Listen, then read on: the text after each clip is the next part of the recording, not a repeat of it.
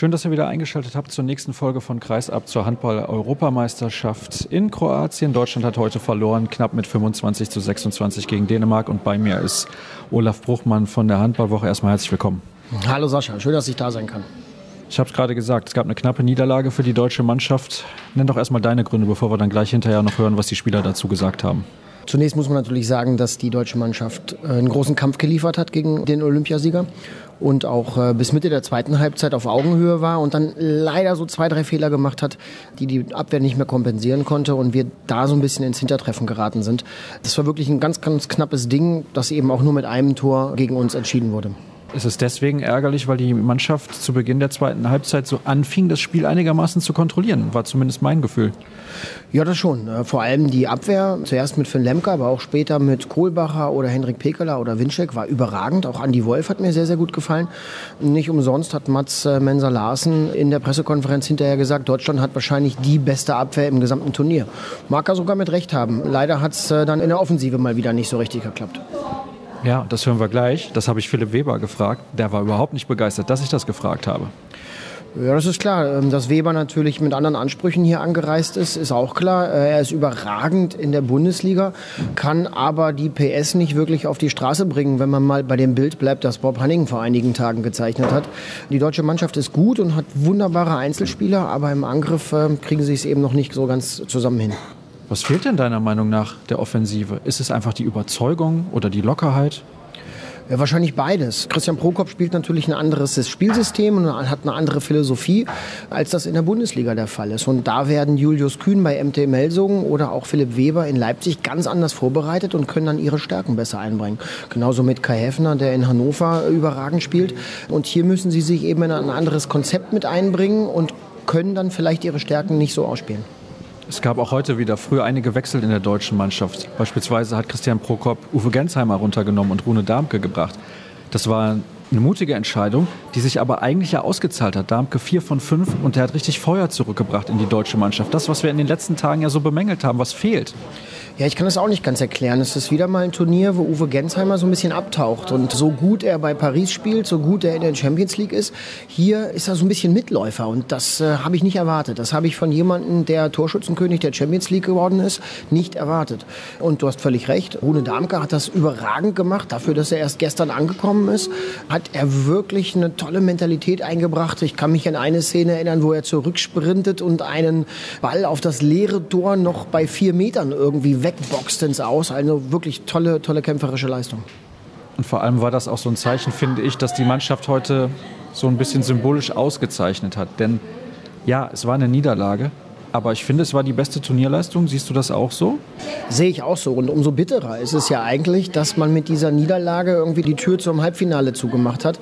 Selbst wenn wir Spanien schlagen, sind wir aber abhängig, wie Mazedonien jetzt noch die nächsten Spiele äh, spielt. Insofern ist es ganz bitter, dass wir heute mit einem Tor verloren haben. Wir können ganz aktuell sagen, die Mazedonier haben hoch verloren gegen Spanien, haben Kirill Lazarov fast im ganzen Spiel nicht eingesetzt. Ich weiß nicht, ob sie ihn geschont haben oder ob er irgendwie angeschlagen ist. Olaf zeigt mal gerade auf den Oberschenkel. Das wäre natürlich für die deutsche Mannschaft sehr gut, auch wenn wir keinem Spieler hier irgendwie eine Verletzung wünschen. Das ist ja ganz logisch. Die spielen noch gegen Tschechien und dann noch gegen Dänemark. Und das habe ich hinterher auch an das Zachariasen gefragt, ob er denkt, dass sie nicht dann den ersten Platz haben wollen, um Frankreich aus dem Weg zu gehen. Also Deutschland ist auf Schützenhilfe angewiesen. Ich glaube, die Schützenhilfe werden sie bekommen. Was denkst du? Ja, das ist nicht unwahrscheinlich. Mazedonien hat eine sehr, sehr gute Vorrunde gespielt und bauen jetzt so nach und nach ein bisschen in der Hauptrunde ab. Das sind natürlich auch andere Kaliber als Montenegro, Slowenien und eben Deutschland, obwohl wir schon sehr gut waren. Aber Spanien und auch, auch Dänemark sind andere Kaliber für Mazedonien und da glaube ich nicht, dass sie so gute Chancen haben. Insofern wird es vielleicht wirklich auf ein Endspiel gegen Spanien hinauslaufen und dann heißt es hopp oder top. Wer gewinnt, fährt doch noch wieder zurück nach Zagreb und kann um die Medaillenspiele nochmal eingreifen. Ich glaube, dass das passieren wird, dass Deutschland dieses Endspiel gegen Spanien bekommen wird. Das werden wir dann sehen in den nächsten Tagen. Ich habe noch eine spezielle Frage dazu, weil du eben oder ich auch Philipp Weber angesprochen habe. Er findet halt schwer ins Turnier. Ich verstehe nicht ganz, warum Prokop dann so lange auf ihn setzt. Auch in einer Phase, in der es im Angriff dann nicht läuft, Mitte der zweiten Halbzeit. Steffen Feeth kommt dann wieder rein, nächster Ball oben rechts in den Winkel. Ja, ist ein berechtigter Einwand. Der Bundestrainer wird sich seine Sachen dabei gedacht haben. Er hat auch in der letzten Woche immer mal wieder kritische Fragen bekommen, warum er so viel wechselt und äh, Heffner und Julius Kühn gleich nach ein, zwei Aktionen wieder ausgewechselt hat. Vielleicht hat er auch darüber nachgedacht, was verschiedene Leute so ihn gefragt haben und ihm geraten haben und jetzt hält er vielleicht länger an einer Formation fest. Man muss vielleicht auch noch erwähnen, dass er heute auch äh, eine Option weniger hatte, denn Paul Drucks hat sich in der zehnten Minute verletzt am Knie. Eine MRT-Untersuchung soll ergeben, wie schwer die Verletzung ist. Das äh, verheißt nichts Gutes für die kommenden Tage. Insofern fehlt natürlich da auch noch eine Wechselmöglichkeit. Das war mir gar nicht bekannt, daher danke für diese Information. Das wäre auf jeden Fall ein herber Verlust.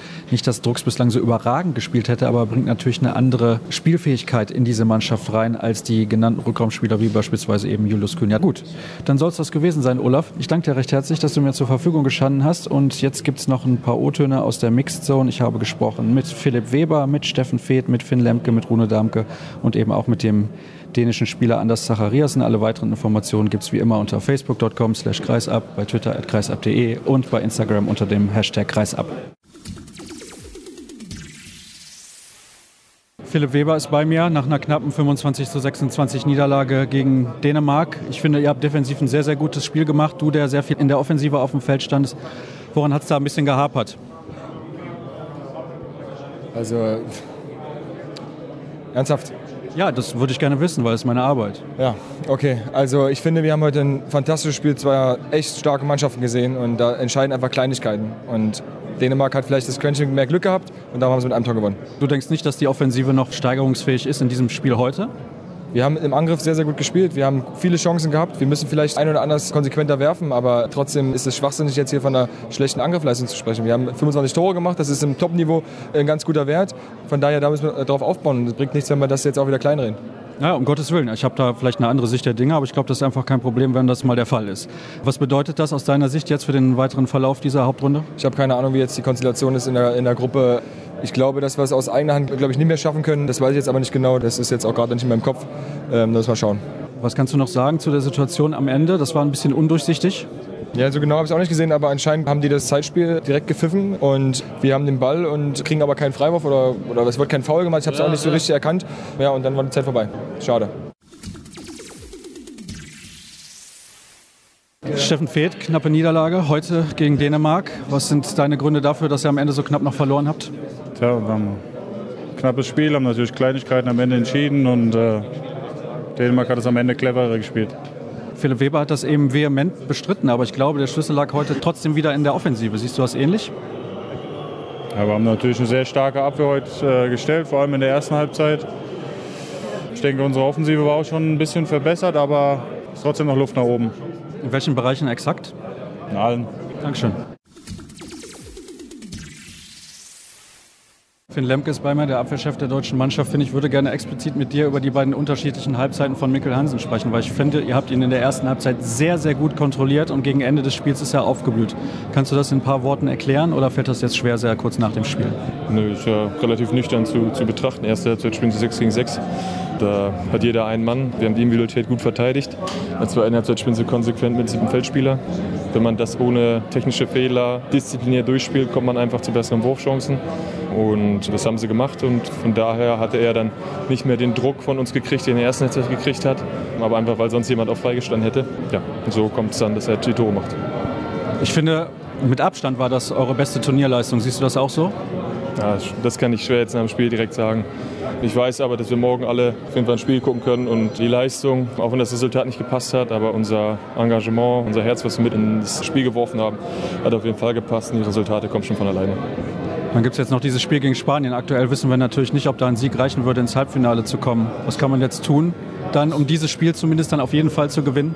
Das weiß ich auch nicht, ob das reicht, aber wir haben auf jeden Fall noch ein Spiel. Wir haben hier ein Spiel beim Turnier. Das wollen wir auf jeden Fall gewinnen. Das werden wir genauso gegen die letzten Spiele. Und dann schauen wir mal. Okay, vielleicht reicht es ja noch. Dankeschön. Rune Darmke ist bei mir erstmal willkommen zurück und ich denke, deine Leistung heute, die kann sich absolut sehen lassen. Trotzdem gab es eine knappe Niederlage. Vielleicht kannst du zunächst mal direkt diese letzte Situation schildern. Ich habe von oben gedacht, warum wirft denn der Rune nicht? Wie hast du das selber erlebt? Ich habe das äh, gar nicht richtig mitbekommen. Auf einmal ähm, pfeift der Schiri Freiwurf für uns. Ich stehe auf 14, 15 Meter will den Pass zu Rafi spielen und auf einmal ist alles vorbei. Ich hatte die Uhr nicht, nicht im Blick. Ich weiß nicht genau, äh, da wurde sich auch noch äh, aufgeregt. Ich, ich habe hab mit den Jungs noch nicht gesprochen. Wie auch immer, es ist natürlich ein bisschen, sowas bleibt ein bisschen im Kopf hängen. Trotzdem wissen wir, glaube ich, alle, dass es nicht die Szene ist, die jetzt das Spiel entschieden hat. Und mehr kann ich leider dazu auch nicht sagen.